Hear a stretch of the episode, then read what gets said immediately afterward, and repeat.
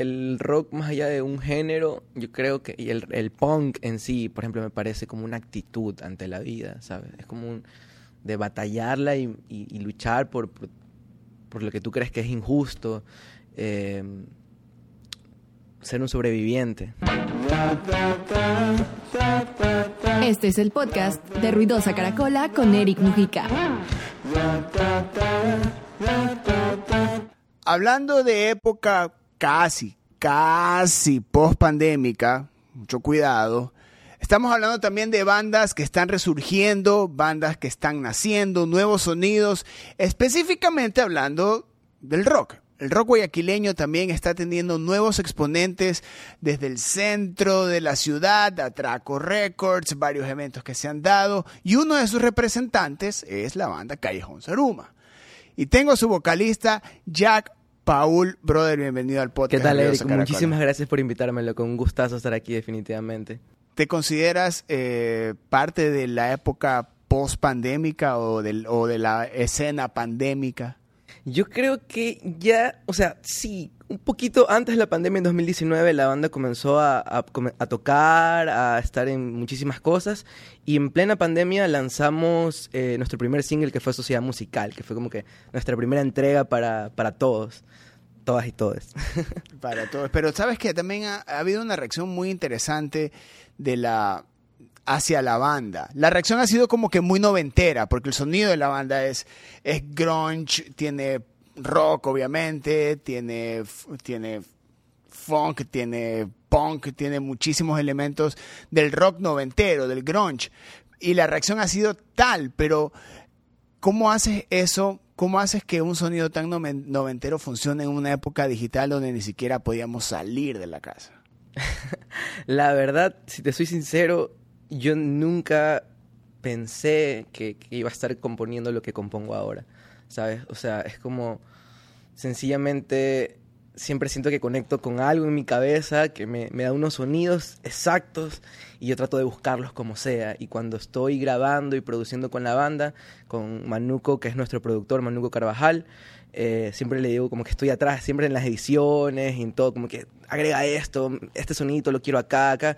Y no sé, loco, cuando de repente lo escucho es como que ahí está. ¿Cómo, ¿Cómo logran el sonido de Callejón Saruma? ¿Cómo, cómo tú defines el sonido que, le da personalidad a Callejón Saruma? Yo creo que lo que define Callejón Saruma son sus guitarras salvajes, eh, muchos gritos, muchas explosiones, susurros en las estrofas, explosiones en los coros. Creo que eh, lo definiría, lo definiría así como una expresión de juventud salvaje y libre. en esa juventud eh, que se estaba encerrada, eh, ahora, eh, ahora para ti esta transición que estamos de, de estar encerrados casi tres años a salir y empezar a tocar sin dejar la música, para ti, ¿qué, qué representa esa transición en la historia de la banda? Yo creo que fue un momento muy crucial el- el- en el proceso de la pandemia, cuando estuvimos encerrados. Para mí fue totalmente nuevo. Nunca, o sea, durante años, yo vengo tocando desde los 15 años, sin parar, en muchos proyectos, en muchas cosas. Y, y de repente fue como que de golpe, ¡pac! me- estar encerrado en casa, Ajá. no salir, no ver a tus panas, no salir a ensayar. Me desconecté y de ahí compuse muchos nuevos temas que ahora los estamos tocando. ¿Sabes? Fue como que una nueva experiencia de la cual sí le saqué provecho. Fue muy difícil, tortuosa mentalmente, Ajá. Pero de, todo eso que fue que ahora lo veo y pienso, wow, o sea, fueron dos años que parece que pasaron nomás así, de la nada. Y creo que para toda la banda en general fue como reformar todo, ¿sabes? Todo lo que, la visión, eh, las canciones, hasta de cierto punto hasta los integrantes. Aterrizado en Ecuador, Yumi Rocket, la super app de delivery que se encargará de que todos tus pedidos lleguen a tiempo. Descarga la aplicación con el link que te compartimos, usa el código Galaxia Ruidosa y listo. Ah, y por 30 dólares de consumo recibirás 5 dólares de descuento. Bienvenidos al universo Yumi Rocket. ¿Cuáles son las influencias de la banda? Es una buena pregunta porque sabes que cada integrante escucha algo totalmente diferente. Es como, yo escucho, yo soy re fan de los Beatles para todo esto. Así que Gra- son mi, son mi banda. Genial. Yo, en serio, eh, de niño lo que más escuchaba eran los Beatles todo, todo el tiempo. Y eso fue lo que me inspiró a mí a tener una banda. Cuando los vi, cuando vi a John Lennon, dije, yo quiero ser ese tipo. Como muchos. Sí, el- todo, sí, yo- los manes influenciaron a todos, Ah, a Elton. John, a Nirvana, y, y es como que, puta, son como la raíz de muchas cosas, así, un gran árbol. Ajá. Y, pero yo en lo personal escucho de todo, así, mi, mi playlist es como de, está metido en canciones de, de género de funk, de rock psicodélico, de grunge, de, de punk, em, depende mucho de mi estado de ánimo. Pero, por ejemplo, también, eh, mi guitarrista también es súper variado, pero qué sé yo, mientras yo escucho Charlie García, así, en bomba, el man es full espineta, eh, y como que de, ese lado, en cambio, mi baterista es súper metalero, eh, mi bajista escucha full hardcore, hardcore melódico, y es como que, Es como que raro que em, es, es como de que creo que en toda banda local alguien tiene que ser fan de Charlie. Pero re fan. yo soy re fan de Charlie, pero así, pero fan. Es como que siempre tiene que haber uno que es re fan de Charlie y de los Beatles. Sí. Es como que es la única Yo manera. soy. Es como que te- es la única manera de poder entablar una, hacer como que comunidad de banda. Es como de ser panas. Regla fundamental. A uno de ellos tiene que ser re fan de los Beatles y re fan de Charlie García. sí, pero no ese estilo de vida. No, no. ¿Cómo, cómo para, cómo para ti es, es el, el- Hablamos del rockstar ochentero, hablamos del rockstar noventero, hablamos del estilo de vida que trae el, el- rock and roll. Eh, ¿Para ti qué es el rock? Yo creo que literal el, el rock más allá de un género, yo creo que y el, el punk en sí, por ejemplo, me parece como una actitud ante la vida, ¿sabes? Es como un de batallarla y, y- y luchar por, por, por lo que tú crees que es injusto, eh, ser un sobreviviente, ¿sabes? De, de lo salvaje que es la vida.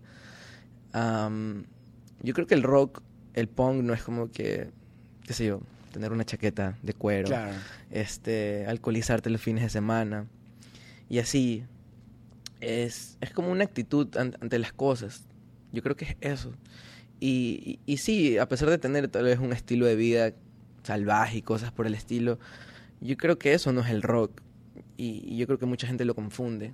Y, y se queda en ese trip. Como que es divertido. O sea, porque el rock también es diversión. Claro. Es fiesta y es muchísimas cosas. Pero no es solo eso. Yo creo que es mucho más. Es Y lo que trae la rebeldía del rock. O sea, es como que, creo que la sí, co- es- como que consecuencia de eso. es como sí es como una es como una acción y reacción de las cosas y una de esas viene viene todo ese caos que también conlleva y no es fácil y uno debe saberlo manejar bien en, en el día que estuvimos tocando con Lucho Rueda, yo estaba viendo y decía que hay muchas generaciones del rock eh, guayaquileño. ah De- sí es verdad Y, y me daba cuenta y decía, wow, aquí hay como que alguien de que tiene ya, está cerca de, lanzar 100 canciones, uno que tiene, que recién estamos, que está empezando, otros que ya llevamos 10, 15 años haciendo música. Eh, es como ir- en ese momento irse pasando la batuta, ¿no? Te toca, te toca, Oye, te verdad. toca, ¿no? Sí. Eh, ¿tú, a dónde- eh, ¿Tú crees de que el, el, el rockero, o el, especialmente el rockero, eh, no tiene como que un límite para donde, donde pueda decir, sabes que hasta aquí llegué, artísticamente hablando? Usando, usando varios ejemplos, ¿no? artísticamente hablando creo que nunca hay límites creo que uno puede componer o sea Paul McCartney es el mejor ejemplo del Claro. mundo sabes me sorprende yo lo vi en 2014 fui a verlo y, y fue como eh, fue el mejor día de mi y siempre va a ser el mejor día de mi vida sí. este haber visto a Paul McCartney en vivo y yo me sorprendía tanto de que dio un concierto de tres horas en lluvia Intacto. intacto y que ten- tener esa energía. Yo decía, brother, qué poderoso que es esto, qué poderoso que es la música. Literal, mi Dios es la música. Ya eh, no soy de ninguna religión y lo único que creo es en el arte. Y, y siento que le doy todo de mí a, a- ese gran poder, porque es poderoso la música, es una energía maravillosa. Eh, y, y creo que no hay límites. creo que los límites se lo pone uno mismo. Paul McCartney creo que es el mejor ejemplo de eso. Eh, Jorge Martínez, Ilegales España, es un buen ejemplo de eso. Lucho Rueda es un buen ejemplo de eso. Entonces, yo creo que no hay límites en realidad. Eh, en, esos, en, ese, en esa parte de, de, de, no, de no ponerle barreras al arte eh, y Callejón Saruma siendo una banda de punk, rock, eh, en el camino de la composición te puedes encontrar como la canción que va específicamente para la banda. Esto, esto me suena mientras estás componiendo, esto me suena a Callejón Saruma. Sí. Pero hay otras que tú puedes estar componiendo que simplemente por el hecho de componer no suenan a nada. Sí. No suenan a algo que vaya totalmente alineado, ni siquiera contigo, simplemente nació. Fue Sí. una, una explosión artística, un momento donde nació algo que no tiene nada que ver con la banda, que no tiene nada que ver con algo que hayas venido haciendo. Te das el momento de acabar esa canción y de darle la oportunidad a, a esa canción que capaz no tiene nada que ver contigo o que capaz en un momento dijiste nunca, eh, nunca llegaría a componer una balada, eh, algo más folk, eh, no sé. O sea, capaz. es gracioso, pero mis primeras composiciones eran baladas, ¿sabes? Yo Pues era todos empezamos con baladas. Súper romántico así. A ver. Todos empezamos con Sí. mi amor, no me Sí. dejes porque yo estoy a punto. Yo literal así, empecé componiendo baladas. Y, y lo que te decía también al principio era que yo, por ejemplo, nunca pensé que iba a tener una, una banda... O sea, en el fondo siempre lo quería, quería una banda de rock, and- de rock and roll salvaje. Ajá. Cuando yo este, tenía qui- 15 años empecé con un dueto de un pana que nos llamamos Las Chaquetas Negras. Así. Eh, pero yo creo que a la final sí... Yo tengo canciones que no suenan para nada a Callejón Saruma o ni siquiera suenan a mí. Pero es pero al final son parte de mí. Tengo, compongo todo el tiempo, ¿sabes? Yo a la semana, desde los 15 años, me propuse al menos a la semana componer dos temas. Sirva o no sirva, pero me hace sentir productivo. Entonces, porque de ahí hay un millón de cosas que no lo uso, pero otras que sí. Hay más canciones que hasta fusiono. Porque digo, oye, estas dos pueden sonar bien. Pero yo creo que sí, creo que no tengo, o sea, hay canciones que compongo y no las pongo en Callejón porque no suenan a Callejón Saruma, pero tampoco suenan a mí. Y las tengo ahí, digo, algún día van a sonar algo que, que no sé, van a funcionar en algún en alguna otra cosa. O sea, no son, can- no son esas canciones que, que dices, ay, no, se- ya estuvo como que No, mucho. o sea, porque a veces también eh, pasa de que estás en ese proceso, estás tripeando lo que nunca has hecho, pero te sale ese como que cargo de conciencia de, esto no es mío. Ya, esto no, no va alineado con lo que yo vengo haciendo. Sí, sí, O- y o- es un poco ¿O frustrante. a dónde ¿sabes? me lleva esto? O sea, es, Eh, es un camino, del, ese camino artístico es un trip. Sí, es, es un tripsazo y a veces te puedes perder en, en ese rumbo, ¿sabes? Es como eh, cuando, no sé, me pasa mucho que estoy, qué sé yo, yendo a buscar algo y me olvido que estoy buscando. Creo que pasa también con, cuando estoy componiendo. Estoy componiendo algo y de repente digo, ¿por qué? ¿Por qué, por qué este sonidito en la guitarra? ¿O por qué la letra dice tal cosa? Y, y digo, mm, ¿será que paro aquí y no, lo, y no la termino? Pero igual, no sé, digo, vamos a ver a dónde me lleva. Siempre, siempre estoy en esa actitud ante todo. Vamos a ver a dónde me lleva esto. Y, y, y hay canciones que en verdad nunca he usado porque no me termino, o sea, en verdad no me convencieron y hay otras que me gustan bastante, pero no las pongo en callejón porque creo que tal vez, tal vez todavía no es el momento. Porque igual la banda sí quiere evolucionar a otros géneros y hacer otras cosas. Y tenemos canciones que tenemos guardadas para más adelante. Por ¿Cómo em- es ese proceso en Callejón de cuando alguien llega, tengo una nueva canción? Eh, general, o sea, yo soy el que compone las letras en la mayoría de las canciones, porque igual ahora, tanto como Brian, que es el guitarrista, y, y Arturo, que es el bajista, están metiendo temas, como que llegan con una canción y me dicen, miren, tengo esto. Entonces, yo creo que el trabajo artístico en general, o sea, de composición de, de Callejón Saruma, es que generalmente, por ejemplo, yo llevo una letra y la guitarra que ya la, la hice. Como que, chicos, tengo esto. Entonces Brian dice, ah, bacán. Entonces siempre primero me cuadro con el Mike, comenzamos a tocar y improvisar un millón cosas. De ahí Arturito dice, mmm, suena interesante, podría hacer esto. Tum, tum, tum. Entonces, eh, qué sé yo, Fabricio dice, ya, bacán, podremos repetir esa parte eh, en tal lado. Entonces se va formando y, y van haciendo. Entonces generalmente todas las canciones son así. Hay algunas que ya las llevo completamente armadas en mi cabeza. y Hay otras que las vamos armando en conjunto. Creo que Adolescencia, que es uno de los nuevos temas, eh, fue trabajada de esa forma. En cambio, la mayoría de canciones ya estaban compuestas cuando los chicos fueron entrando, pero en las nuevas es como que así. estamos como que todos metiendo. Y es muy bacán trabajar así. Y, o sea, pero tú no tienes problema cuando alguien llega con la propuesta. No, para nada. Si- Siempre le digo, chicos, siéntese completamente libre de tener la libertad creativa para hacer todo. Generalmente, muy pocas veces le digo a los chicos qué hacer. Eh, porque me gusta que ellos metan ideas. Al menos que sean canciones que ya tengo estructuradas en mi cabeza y a veces me pongo terco y digo, no, así, aquí no suena así y tienes que hacerlo de esa forma. Pero muy pocas veces, la verdad, ¿no? Siempre me gusta que los chicos se sientan libres, que, que se sientan también como que sean parte de, la de, de las composiciones y así.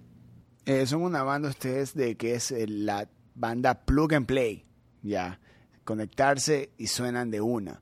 Eso también eh, es una ventaja que, que como banda tienen y ahora que hay este como que esta eh, efervescencia por salir a ver shows, por salir a escuchar música, por salir a, a- tocar, eh, usted, ustedes están buscando todos los lugares que se pueda tocar o hay una estrategia detrás de donde cómo quieren tocar, dónde quieren tocar. Ya como que ahorita, por más que estábamos hablando hace un rato de que son una banda nueva, pero son una banda de que ha visto cómo también se han, mo- se han, eh, las Eh, experiencias de las anteriores Sa- sa- bandas. Sabes que hay algo muy bacán que me siento muy este afortunado ya, pero si- siento que a lo largo de que he ido formando todo esto, eh, he tenido ayudas de, de personas que ya han vivido muchísimo en, en esto, como lo fue en primera instancia eh, los Ludovicos. Los Ludovicos son una banda muy hermana con Callejón y John Villamar es como mi hermano mayor, así el man... pero él estuvo en la banda. Claro, él estuvo en la banda, él estuvo en la banda y cuando él entró fue cuando se consolidó bastante nuestra amistad y, y yo aprendí muchísimo de él, o sea, casi todo lo que hago ahora es, es porque el man me guió bastante, eh, me ayudó bastante, Fat también se ha portado muy bacán con nosotros y otro también grande que está ahí siempre con, con, con Callejón es Toño Cepeda. Entonces, de hecho Toño Cepeda participó en Besos de Heroína. Él hizo los coros y la parte como que bizarra de la canción. eh, fue, Fueron ideas de Toño. Cepeda y Toño siempre está ahí con, con, con los- con nosotros. Y es también un gran maestro en muchísimas cosas.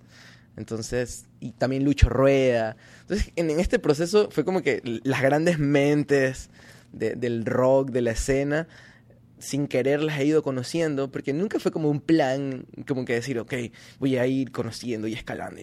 Sencillamente me arrojé y me, arrojé a este, este, no sé, esta explosión dinámica. Y fui conociendo gente y fui conectando con estas personas.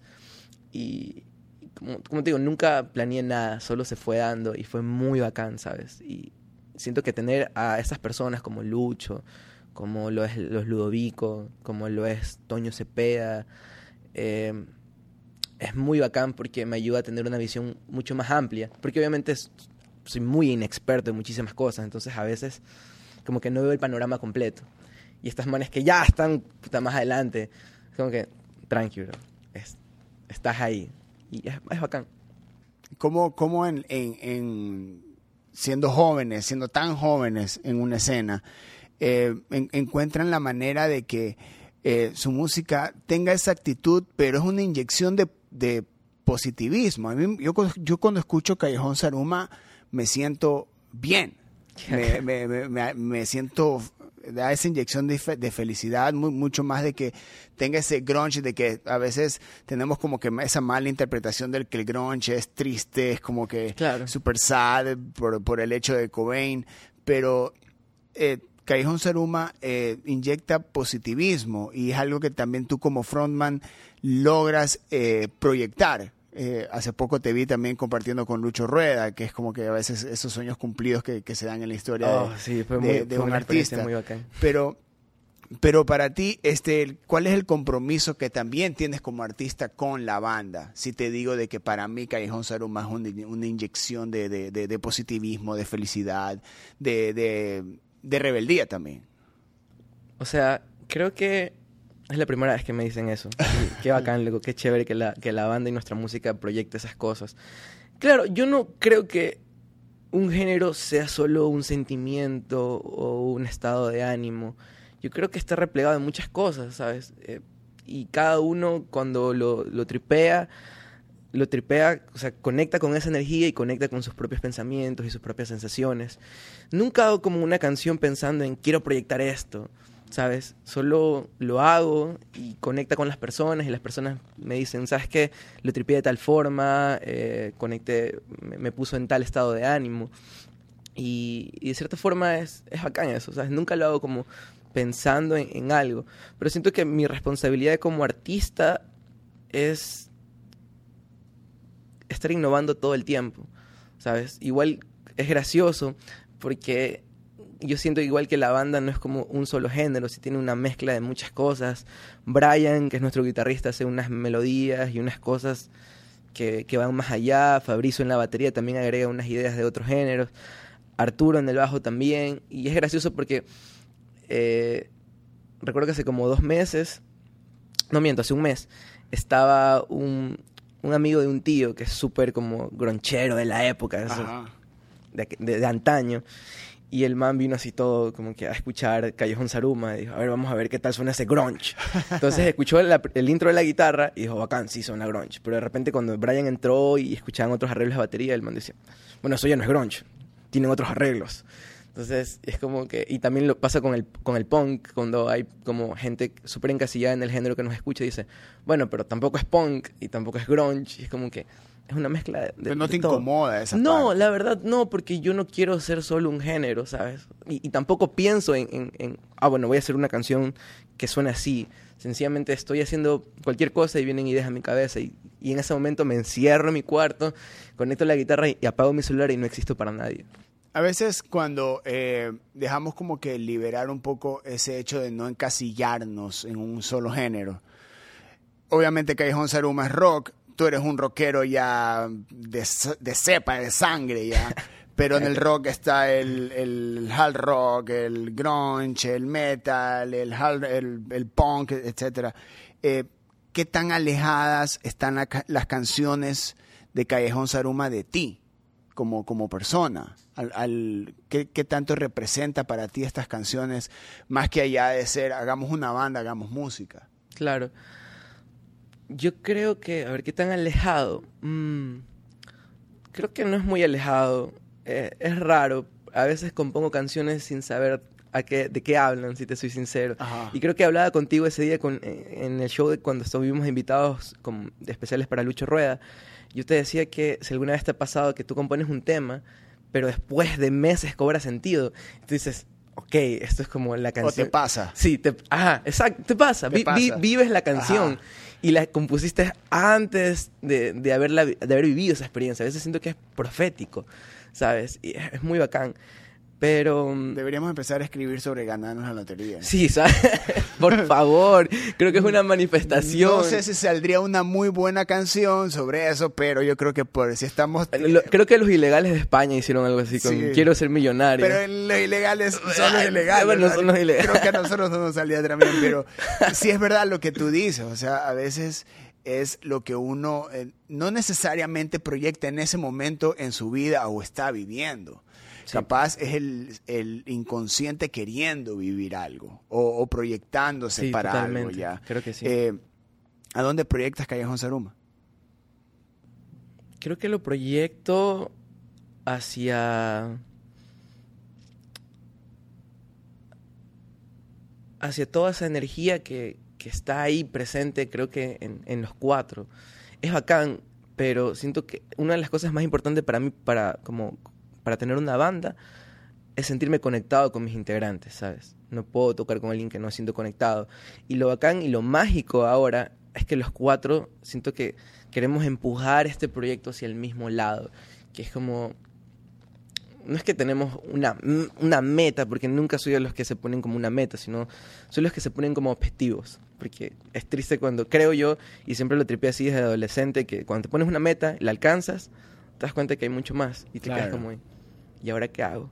Entonces, yo creo que es ir empujando la banda hacia pequeños objetivos que vamos alcanzando de a poco y, y la verdad que la vida nos sorprenda hacia dónde vamos a llegar.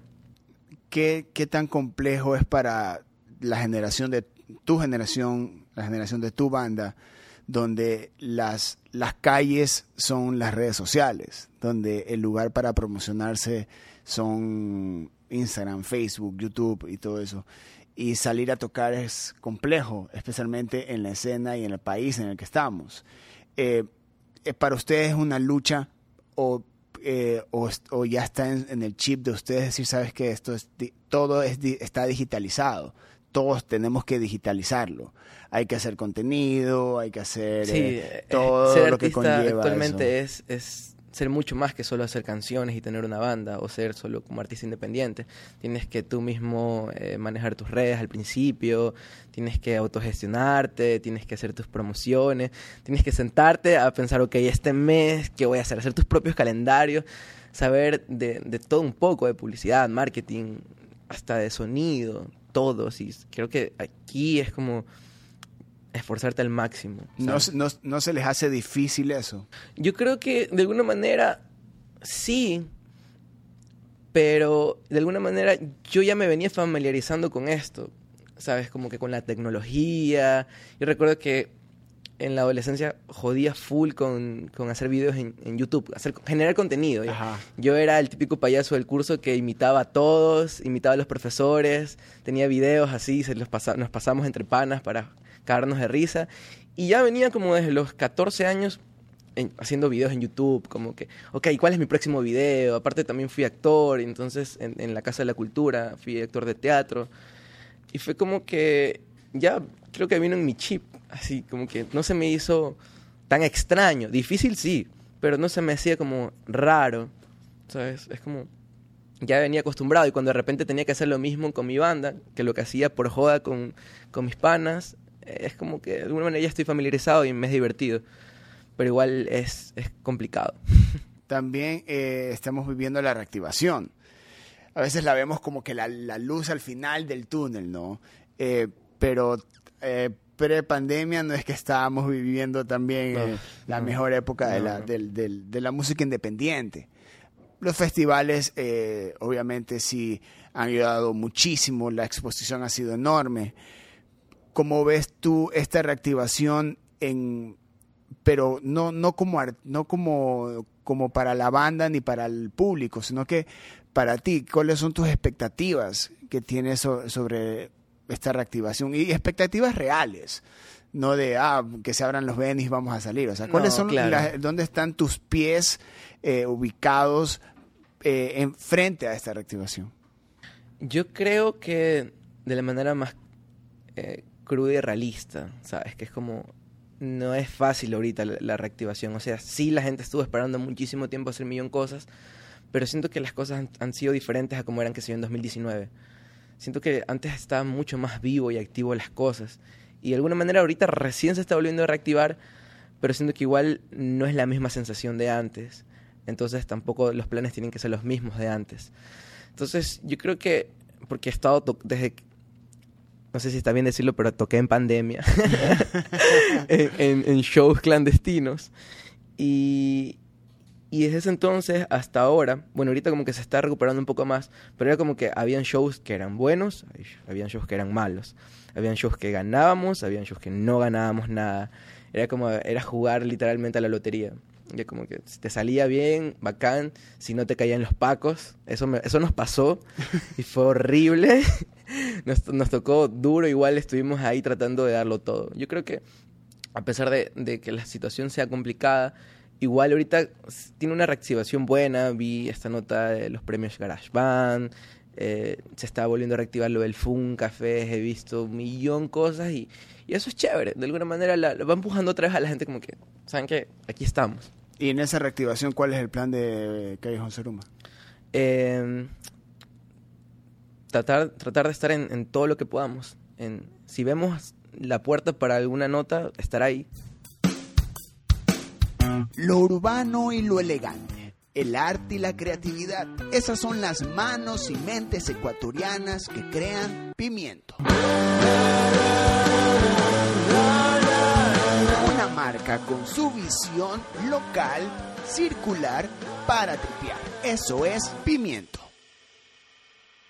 ¿Crees que, aún, que, que, que Callejón Saruma aún es banda nueva? Yo creo que sí. Podría considerarse Aún que sí. tienen las, aún tienen las ventajas y Sí, desventajas. de Sí, banda. ventajas totalmente, ventajas y desventajas de poder considerarnos como proyecto nuevo, como nos nominaron hace poco de Revelación. Sabes que yo no tenía idea, fue súper gracioso como me enteré. Estaba cocinando y un amigo que estaba en la sala me dice, oye, estás nominado. Y yo como que, ¿qué? y yo creo que sí, porque igual el proyecto en 2019 se, se activó bien. Eh, comenzamos a tocar, tuvimos la oportunidad de tocar en, en dos festivales, igual que se armaron, que fue en el Rock UG y en Bosques de Colores, que tocamos con los corrientes. Y, y de ahí vino pandemia, entonces fue como que ¡chac! Entonces dije, ¿sabes qué? Es el momento de grabar. Si no podemos tocar, lancemos canciones. Entonces lanzamos Sociedad Musical, hace un mes lanzamos Besos de Heroína, y ahorita estamos grabando una canción que se llama Sin Señal, que habla de la telebasura y, y, y todo ese contenido. Esa es, la, esa, es, esa es las canciones. Esa es la que tienen actitud. Jack Paul, felicitaciones por Callejón Saruma. Muchas gracias, Felicitaciones loco. por Muchas ese gracias. proyectazo. Y para mí una de las bandas que, que tiene una proyección enorme en la escena musical y, y gracias por existir en una, en una época donde el rock ha vuelto a ser de nicho, pero un nicho muy apasionado. Así que últimas palabras para el podcast. Mm, si sienten, no sé, cualquier cosa, cualquier cosa que les apasione, métanle con todo. Ahí está. Jack Paul de Callejón Saruma, aquí en el podcast de Ruidosa Caracola. El, la cuarta temporada, maravillosa. Yo soy Eric Mujica. Adiós. Adiós. Ruidosa Caracola es una producción de Tripea. Suscríbete, compártelo y escucha nuestro playlist en Spotify.